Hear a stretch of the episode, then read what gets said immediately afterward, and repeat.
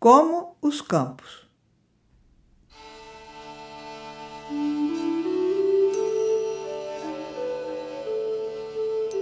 Preparavam-se aqueles jovens estudiosos para a vida adulta, acompanhando um sábio e ouvindo seus ensinamentos. Porém, como fizesse cada dia mais frio com o adiantar-se do outono, dele se aproximaram e perguntaram: Senhor, como devemos vestir-nos? Vistam-se como os campos, respondeu o sábio. Os jovens então subiram uma colina e durante dias olharam para os campos. Depois dirigiram-se à cidade, onde compraram tecidos de muitas cores e fios de muitas fibras. Levando cestas carregadas, voltaram para junto do sábio. Sob o seu olhar, abriram os rolos das sedas, desdobraram as peças de damasco e cortaram quadrados de veludo e os emendaram com retângulos de cetim.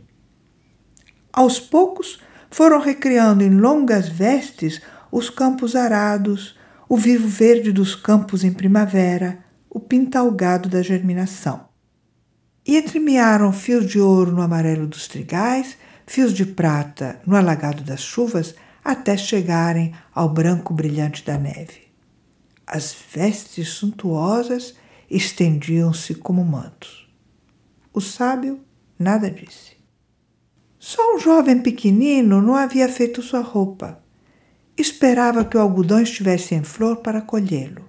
E quando teve os tufos, os fiou. E quando teve os fios, os teceu. Depois vestiu sua roupa branca e foi para o campo trabalhar.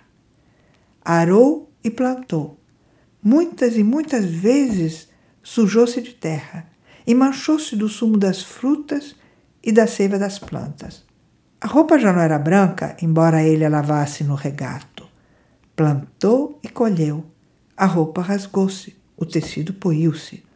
O jovem pequenino emendou os rasgões com fios de lã costurou remendos onde o pano cedia, e quando a neve veio, prendeu em sua roupa mangas mais grossas para se aquecer.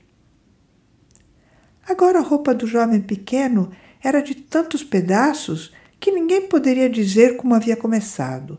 Estando ele lá fora uma manhã, com os pés afundados na terra para receber a primavera, um pássaro o confundiu com o campo e veio pousar no seu ombro ciscou de leve entre os fios, sacudiu as penas, depois levantou a cabeça e começou a cantar.